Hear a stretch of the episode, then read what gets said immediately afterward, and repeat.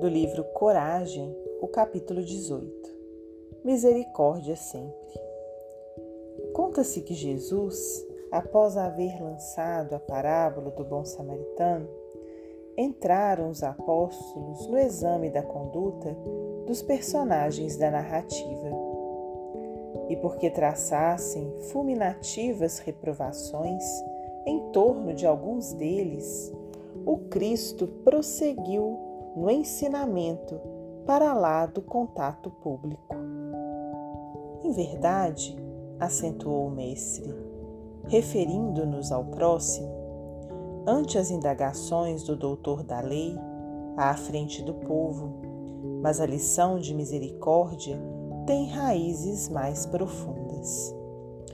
Quem passasse irradiando amor na estrada, onde o viajante generoso testemunhou a solidariedade, encontraria mais amplos motivos para compreender e auxiliar. Além do homem ferido e arrojado ao pó, claramente necessitado de socorro, teria cuidado de apiedar-se do sacerdote e do levita, mergulhados na obsessão do egoísmo e carentes de compaixão.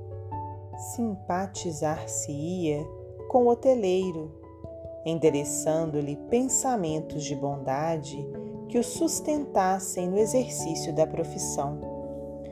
Compadecer-se-ia dos malfeitores, orando por eles, a fim de que se refizessem perante as leis da vida e, tanto quanto possível, ampararia a vítima dos ladrões, estendendo igualmente mãos operosas e amigas ao samaritano da caridade, para que se lhe não esmorecessem as energias nas tarefas do bem.